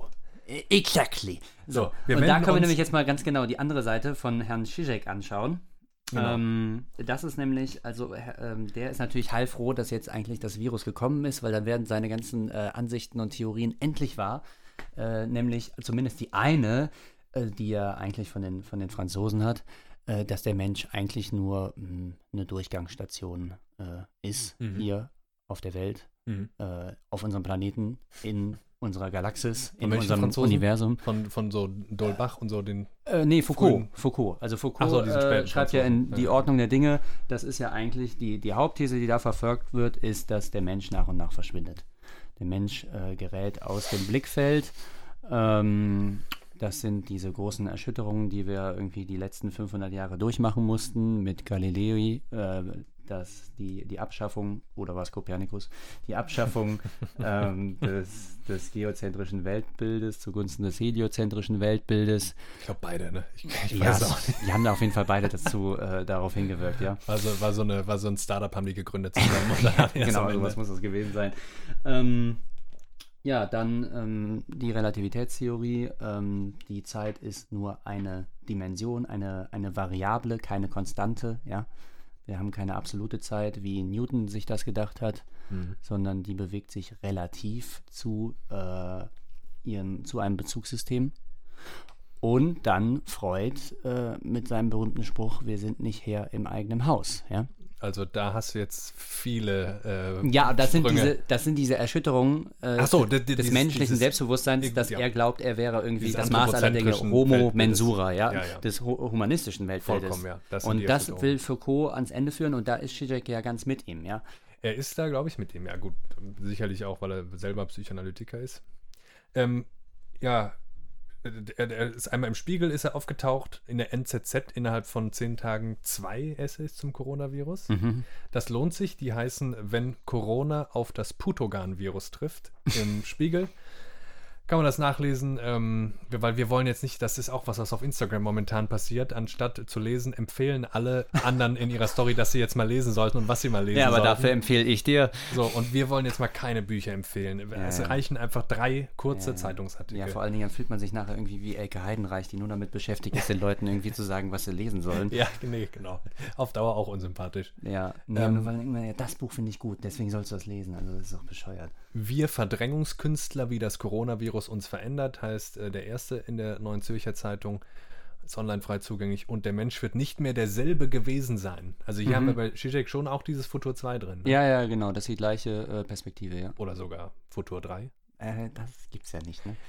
Das ist die Lektion, die das Coronavirus für uns bereithält. Also Zizek hat durchaus auch dieses Moment als Prophet ähm, so hervorzuschießen nochmal. Mhm. Ja, ja. Ne? Und äh, Das hat er aber ja auch schon davor für sich äh, proklamiert, ja. Ähm, Zizek sagt dann unter anderem, ganz knapp verkürzt, wenn wir Philosophie als Bezeichnung für unsere Grundorientierung im Leben verstehen, werden wir eine echte philosophische Revolution erfahren. Wir werden nach Corona anders über uns selbst denken als zuvor, nur wie. Mhm. So, Zizek bietet dann dazu auch ein bisschen was an. Immerhin betont er aber, anders Ja. als dieser Hawks, Ja, mal dieses große Fragezeichen, ja, wie? Also es kann durchaus sein, aber eben nur, äh, Ja, also was ich In- sagen in würde, was er besser ne? macht als der Hawks, ist doch, er lässt die Kluft oder die Diskrepanz zwischen Sein und Sollen, lässt er gleich oder lässt er offen, ja. Mhm. Also es gilt immer noch, sich hinzustellen und zu sagen, ja, ich will das oder ich will das. Ja. Die Unterscheidung muss immer noch getroffen werden.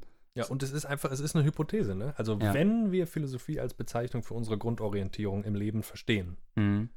Dann können wir eine echte philosophische Revolution erfahren. Mhm. Das würde dann heißen, wir werden nach Corona anders über uns selbst denken als zuvor, insofern Philosophie immer auch, sagen wir mal, ne, Mhm. das Verhältnis des Menschen zu sich selbst äh, betrifft. Äh, aber eben wie. Mhm. Und sein Ergebnis ist dann, äh, anders als bei Hawks, ziemlich ernüchternd. Und irgendwie spricht uns das stärker an. Ne? Da sagt er dann äh, am Ende, das ist die verstörendste Lektion, die die anhaltende Virusepidemie für uns bereithält. Der Mensch ist viel weniger souverän, als er denkt. Da bist du bei deinen Erschütterungen von eben. Ne? Genau. Er trägt ich, ne? weiter, was ihm zugetragen wird. Zizek, ähm, da, da muss er aufpassen, dass man ihm keinen naturalistischen Fehlschluss vorwirft, weil er so ein bisschen, wie üblich, völlig dilettantisch mit Wikipedia-Wissen als Epidemiologe versucht aufzutreten. ne? Was? Also das musst du für die Zuschauer, äh, Zuschauer, äh, Zuschauer. Unsere Zuhörer. Zuschauer, ja. Hallo. Zuschauer, ne? Applaudiert doch mal. Wir sehen gut aus? Wahnsinnig still, unser Ähm, Studiopublikum. ne?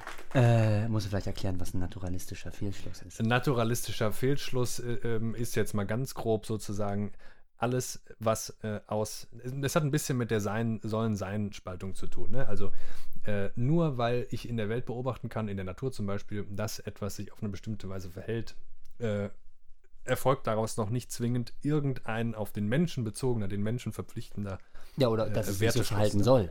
Eben, dass er Ne? sich so, so oder so verhalten soll. Das kann man einfach, argumentativ, logisch jedenfalls, Mhm. nicht daraus ableiten. Äh, Zizek macht das so ein bisschen durch die Blume. Das ist jetzt ja auch nicht seine große, sein großes nächstes Buch hier, aber ähm, Und man muss dazu sagen, also es ist unglaublich einfach, einen naturalistischen Fehlschluss zu begehen. passiert sehr schnell. Äh, und es ist Der genauso... ganze Rassismus basiert so. Und, so, genau. Und es ist genauso einfach, auch ihn zu entlarven und zu erkennen eigentlich. ja.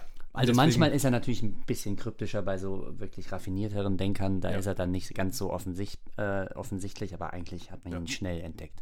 Ähm, Zizek, ähm, ich glaube, er ist sich dessen natürlich auch bewusst und deswegen spricht er einfach nicht aus, was er eigentlich meint. Jeder, der ihn kennt und dass er eigentlich auch Ideologiekritiker ist, ne, Ja. ähm, in, in, in, äh, und auch in, in, in der Tradition der Frankfurter Schule letztlich steht, weiß, was er meint, wenn er sagt, ähm, der Mensch als biologischer Organismus ist Träger und trägt weiter, was ihm zugetragen wird. Das ist für Virus, für Virus, für Zizek nicht nur der Virus, sondern das ist, sind eben auch Ideologien, politische Ideen, ja, die Ja, jetzt, ja, ja. jetzt liegen die überall herum Er und sagt wir auch- könnten die jetzt genau, nehmen. Ne? Genau, in der Züricher Und Zeitung sagt er auch, dass das Christentum, das war auch eine große Infektion. Ne? Absolut, ja. So, deswegen, also er setzt das Virus eigentlich als einen ideologischen Träger äh, ein. Ne? So, Deswegen Ähm, kann er das irgendwie eins zu eins aufnehmen. Wir wollen ihm ja nicht den, den Vorwurf jetzt machen des naturalistischen Fehlschlusses, sondern Ja. wir, wir nennen das mal eine Analogie. Ja, ja. Er sagt jedenfalls dann also, der Mensch ist viel weniger souverän, als er denkt. Er trägt weiter, was ihm zugetragen wird. Und das gilt also jetzt dann auch für Weltanschauungen. Und Zizek weiter, er spricht und weiß nicht, was er sagt. Er taucht auf und irgendwann verschwindet er wieder von der Erdoberfläche. Das muss er aushalten können, ohne verrückt zu werden. So, und das ist genau die These von Foucault. Ne? Damit Der- endet der Artikel. Ne? Ja, und also bei Foucault endet die Ordnung der Dinge eigentlich sein, ich glaube, sein berühmtestes Buch, Ord, äh, die, die, die, die, ähm, die ordnet mit den Dingen. Nee, die endet äh, mit dem Satz. ähm, ähm, Tschö. tschüss. ja, wir sehen uns, Leute, ne? Nee, ähm, die, äh, also die endet damit, ähm, Das schneide ich bestimmt nicht mehr raus. Also, ähm, der Mensch, mh, eine Schrift im Sand am Meer, die von der nächsten Welle ähm, verwischt wird. So. Ja, genau. Das, Im Grunde greift er das auf, weil ähm, ähm, der Virus der nächste, der schlimmere, ja, wir können uns ja, Ja. alle die alten apokalyptischen Filme nochmal anschauen, Ja. dieser Tage. Ähm, Der Virus heteronomisiert seinen Träger, ja? das schreibt er? Nee, das, äh, das schreibt äh, Glöckner. Ach, das schreibt Glöckner. War, wer ist nochmal Bruno Glöckner? Das muss ich mir. Sitzt direkt Große, große Empfehlung an die Zuhörer auch nochmal. Ja, ähm, nee, also der, genau, der Parasit macht ja den Wirt eigentlich ähm, zu einem heteronomen ähm, Träger eben, ja, also zum Ja. Objekt eigentlich. Ja. Ne? Also er beutet ihn aus. Äh, der Parasit selbst ist eigentlich so halb tot, halb lebendig, ne? Also der, der Virus. Alle Viren sind Parasiten. Genau, das äh, parasitäre auch, Lebensformen, ja. Eigentlich Das sind kommt- Viren Zombies. Genau, das kommt ganz am Anfang von diesem Beitrag. Und das ist Mhm. ja interessant, dass sie eigentlich äh, so eine Zwischenstufe sind von lebendig und tot. Äh, Mhm. Und die brauchen also diesen lebendigen Wirt, den sie dann ausschlachten können. Aber insofern homogenisieren sie doch die Menschheit, weil eben alle menschengemachten Unterschiede, ja. Heteronom, nicht so. heterogen. Okay. So, mein Lieber, ne? Und Das schneide ich doch auch gleich nicht noch raus. erklären, so, und was jetzt, was man noch, was ich dazu noch, den Punkt, den ich noch machen würde, ähm, Viren ähm, sind nun mal, das haben wir, glaube ich, auch schon in der letzten Folge gesagt, vollkommen indifferent in Sachen Ja. moralischer Fragen, ja? Immer noch. Sie waren es letzte immer noch, Woche, diese Woche also haben immer noch keine Gesinnung. Und das Einzige, was den äh, in dieser Indifferenz und dieser völligen Gleichgültigkeit gegenüber der menschlichen Existenz ähm, äh, den, den Rang äh, abläuft. abläuft, nicht abläuft, aber was ihm zumindest ähm, ähm, die ähm, Gefährlich nahe kommt. gefährlich nahe kommt, ähm, nein, äh, also äh, äh, ähm, auf Augenhöhe ist. Ah, ach so, sogar so, okay. Ja, so, ne? Das ist eigentlich ebenbürtig. Ja. Äh, das ist das Internet. Und das sind die sozialen Medien. Was, was sich auf denselben Rang hebt. So. Ja, die sind, also die Massenmedien, die sind ebenso neutral und indifferent gegenüber solchen moralischen Fragen, ja. Also, äh, wir, so und das wir, ist aber genau, also ja, führ das aus, wenn du willst.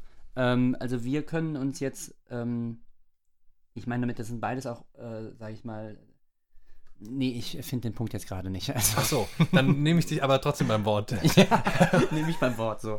um deinen Punkt aufzugreifen. Ja. Ähm, da, da, die, äh, dieses, dieses Bild vom, vom Internet als großer, neutraler Plattform ist ja leider eben ein Ja. fataler Fehlschluss. Ne? Ja, ja, ja. Das wollte ich ja eben auch schon ansprechen. Ähm, ich, Moment, ich nehme noch mal ja, mein aber anderes Blatt hier. Ja, äh, die, zum mal aus, Beispiel ja. diese, ich stand im Kiosk, habe ein Bier gekauft, das war jetzt am Montag, ne? Und seitdem war ich auch nicht mehr im Kiosk. Und da war, stand noch nicht fest, ob die als Lebensmittelversorger weiter aufbleiben dürfen oder nicht. Und ich habe gesagt, was ist denn los hier, wenn, wenn ihr zumachen müsst? Ja, wenn Hm. ich einen Monat schließen muss, dann gibt es mich nicht mehr, sagt er. Ne? Hm. Und ähm, dann sagt er auch, es gibt, äh, ne, es gibt für alle, selbst für die größeren mittelständischen Betriebe gibt es die Industrie und Handelskammer und so weiter. Ja, die sind ja. da alle organisiert und irgendwann bei großen Betrieben gibt es eine Gewerkschaft. Ja. Diese Kleinbetriebe, die haben nichts, keinerlei politische Organisationsform. Und mein großes, mein, mein großes Bedenken ist eben, dass die sich nicht einfach so jetzt, wenn die äh, schließen müssten, auch noch oder andere äh, kleine Unternehmen schließen müssten, da, da, die werden sich nicht politisch organisieren und absprechen, nur weil die jetzt zu Hause sitzen. Die werden mit ganz anderen existenziellen Fragen bedroht sein. Und noch dazu sehe ich eben die Plattform nicht, auf der das jetzt passieren könnte, denn es gibt keine neutrale Plattform. Ja. Facebook, Instagram, WhatsApp, ja, also das ist alles Facebook und äh, ähm, und die anderen, äh, das sind nun mal eben, äh, ja, also das Internet ist längst monopolisiert, so, das ist eine Mhm. Grundwahrheit, so, das, Das, also das ist natürlich vollkommen naiv zu denken. Nur von Interessen durchtränkt, ja. Und Ganz genau. Also es gibt ja ausnutzen. immer jemanden, der dahinter sitzt dann, ne? Und äh, der kommt ja nie interessenfrei oder nie äh, ohne eine ohne ein, ein bestimmtes Erkenntnisinteresse setzt er sich daran ähm, oder ein Bedürfnis. Aber was ich, den Punkt, den ich eigentlich machen wollte, der vielleicht auch gar nicht so äh, spektakulär ist, ist, dass es vergleichbare oder ähnliche Lebensformen sind. Der Parasit und äh, Der Philosoph. Das, äh, ja, da- das ist auch ein Punkt. Äh, Und die Massenmedien oder das soziale Medium, ja Ähm, weil die halt auch vollkommen abhängig sind von diesen lebendigen Wesen die, äh, wie uns, äh, die damit hantieren. Ja? das, das, ist, das ist definitiv richtig, ja. Und da Ähm. könnte man ja sagen, ja, wir sind genau schon so, sage ich mal, im Abhängigkeitsverhältnis oder unter der Despotie der Massenmedien, der sozialen Massenmedien, äh, wie wir es jetzt in der Pandemie sind, ja. Mhm. Ja, aber das nun mal so als äh, Analogie. These, Analogie, also Ja. muss man nicht weiter ausführen. Wir haben ja auch noch eigentlich Könnten wir aber, genau, aber Ja, wir kommen, wir haben jetzt könnten. schon, ist ja die zweite Folge, ähm, wir Ja, haben uns gedacht, ähm, da, da ist wir direkt das. mal Zeit zu überziehen. Ja. Aber womit schließen wir denn jetzt? Ah, ja, ähm, also wir hätten noch tausend Dinge, aber wir wollten ja jetzt am Ende ne, unsere eine Kategorie hier, der wieder gerecht werden, ja? Ja, welche Kategorie nochmal? Ja, der äh, unverständlichste Satz. Nein, bei Kant heißt es anders. Der frustrierendste Kant-Satz der Woche. Ja, ganz genau. also ihr werdet sehen, am Anfang äh, könnt ihr, glaube ich, gleich noch ganz gut folgen und dann äh, schaut ihr mal Und dann geht der Satz, der eigentliche eine Genau. Satz, um den es eigentlich geht, los. Und das ist, äh, Übrigens, da wird es dann ernst, ne? Äh, das ist äh, der transzendentalen Logik zweite Abteilung. Guck mal, Bruno. Da wird applaudiert. Sollen wir mit applaudieren? Wir, sind, ja, wir haben überzogen, deswegen Ja, können wir mit applaudieren ja, am Fenster. mit applaudiert.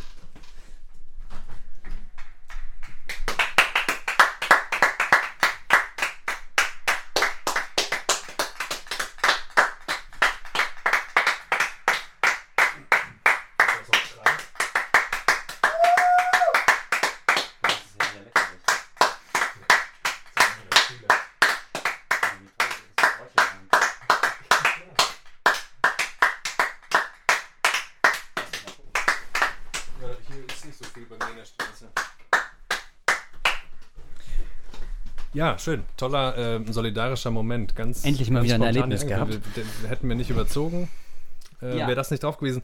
Und ich will auch noch mal sagen, ja, wir haben jetzt in üblicher philosophischer Manier, das ist eigentlich auch immer noch meine Standardantwort, wenn mich jemand fragt, was ein konkreter, nicht der einzige, aber ein konkreter Nutzen der Philosophie ist, dann Mhm. sage ich, das ist die Kritik. Ja. Ja, Es ja. gilt zu hinterfragen und zu kritisieren. ja und und da sind wir genau hier, ne? alles Bestehende, da sind wir auch in der Kritik der reinen Vernunft. Nee, also okay? weil, weil, weil Kant ist der Erste, der die Philosophie zum äh, erkenntniskritischen ähm, Medium, Erkenntnismedium macht, ja. Ja, er will sie leider auch so ein bisschen darauf festnageln. Aber gut. Ähm, Auf jeden Fall Be- etabliert Begriff, er eigentlich die, die Kritik als eine philosophische Disziplin, würde ich So. sagen, ja. So ein Begriff der Kritik bei Kant ein anderes Mal. Ich wollte vielleicht noch kurz, dass wir das ein bisschen abrunden und dann Ja. enden. Ähm, die, äh, es ist natürlich so, äh, wir sehen diese Chance schon auch jetzt, ne? Und allein schon, dass ähm, Mhm. auch plötzlich meine Eltern sowas sagen wie, ja, äh, schon angenehm und die Luft ist schon besser draußen oder so, ne? Mhm. Jetzt mal auch nicht arbeiten zu müssen und so weiter oder zu sollen ja auch, ne? Dieser große Ja. Imperativ, den Ja. verortet man plötzlich nur noch in sich selbst und dann fragt man sich, was soll das eigentlich? Ne? Mhm. Ähm, da ist viel Chance, ähm, aber für den Moment, wir sind ja auch am Anfang dieser Krise, am absoluten Anfang, würde, äh, würde glaube ich, ist, es, ist es zu verantworten aus philosophischer Sicht nur so pessimistisch wie Zizek ähm, zu schließen, ja mit diesem extreme Demut einfordernden Ja. Geständnis. Wir, Ja. Es gilt jetzt erstmal, das auszuhalten, dass wir hier so unsouverän ja. sind, nicht die Kontrolle haben und dabei Ja, und nicht verrückt zu werden. An den Rand der Schöpfung und sowieso äh, Ja. von, von allem gestellt sind, ja. Ja. Eine vollkommene Randerscheinung ist der Mensch. Und was sich da politisch bessern kann äh, und wie sich das dann konkret äußert, das gucken wir mal. Ja. In den nächsten Wochen. So, jetzt aber nochmal, ich mache nochmal den Einspieler. Der frustrierendste Kantsatz der Woche. Was schreibt denn der gute Kant? Ja, der gute Kant schreibt in seinem Hauptwerk in der Kritik der reinen Vernunft in der transzendentalen Logik zweite Abteilung die transzendentale Dialektik vom transzendentalen Schein. Erstens. Und das ist es, was wir unseren Wählern schuldig sind. Also, in den Sinnen ist gar kein Urteil, weder ein wahres noch falsches.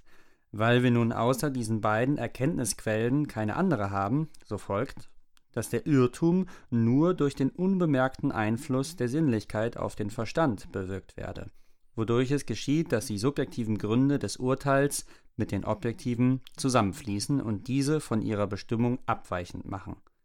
So wie ein bewegter Körper zwar für sich jederzeit die gerade Linie in derselben Richtung halten würde, die aber, wenn eine andere Kraft nach einer anderen Richtung zugleich auf ihn einfließt, in krummlinige Bewegung ausschlägt. Um die eigentümliche Handlung des Verstandes von der Kraft, die sich mit einmengt, zu unterscheiden, wird es daher nötig sein, das irrige Urteil als die Diagonale zwischen zwei Kräften anzusehen, die das Urteil nach zwei verschiedenen Richtungen bestimmen, die gleichsam einen Winkel einschließen und jene zusammengesetzte Wirkung in die einfache des Verstandes und der Sinnlichkeit aufzulösen, welches in reinen Urteilen a priori durch transzendentale Überlegungen geschehen muss wodurch, wie schon angezeigt worden, jeder Vorstellung ihre Stelle in der ihr angemessenen Erkenntniskraft angewiesen, mithin auch der Einfluss der letzteren auf jene unterschieden wird. Das war der frustrierendste Kantsatz der Woche. Ja, tolle, tolle Kategorie. Schön. Ich glaube, was wir damit ein bisschen machen wollen, ist auch einfach dieses negative Image, diese Vorurteile Genau. gegen die Philosophie, dass Ganz sie zu genau. nichts Nutze sei und dass sie aber eben sehr wohl, wie wir dann sagen werden, ne, doch allgemeinverständlich sein kann. Ich glaube, Genau. dazu wollen Und wir das können wir ja schon sagen, das kommt dann in der nächsten Folge, ne? Da sind wir jetzt heute noch gar nicht so richtig. Also was die Philosophie dann leisten kann, noch alles. Ne? Da haben wir, Äh, müssen wir noch ein bisschen, glaube ich, ausholen. Ja, das werden wir natürlich immer weiter vorführen, Ja, hier, natürlich. was ja. sie alles leisten kann. Performativ wird das natürlich. Ja. Du meinst aber die übernächste, ne? Wir haben ja erstmal einen Gast in der nächsten Episode. Oh, ja, stimmt. Das können wir zum Schluss sagen. Ja. Wer das ist, ähm, Das verraten wir nicht. das verraten wir nicht, aber er hat eine eigene Wikipedia-Seite. Oh, ja, stimmt. das kann man sexy, sagen. Ne? Ja. Sexy. Ja. Gut, äh, das war's für heute. Und äh, mir ist aufgefallen, wie wir geschlossen haben in Folge 1 war eigentlich ganz schön. Ich habe gefragt, lachen wir jetzt oder weinen wir jetzt? Ach so, und ich hatte dann beides gesagt, glaube ich, ne? Ein bisschen von beidem. Ein bisschen von beiden. Auch Ja, also das können wir jetzt aber nicht jede Serie sagen, nee, das, ich ich, wollte ne? das ja auch gar nicht so inszenieren. Aber es war ganz schön. Vielen Dank fürs Zuhören und wir hören uns dann so ungefähr in der Woche wieder. Richtig. Ja, ciao. Tschüss.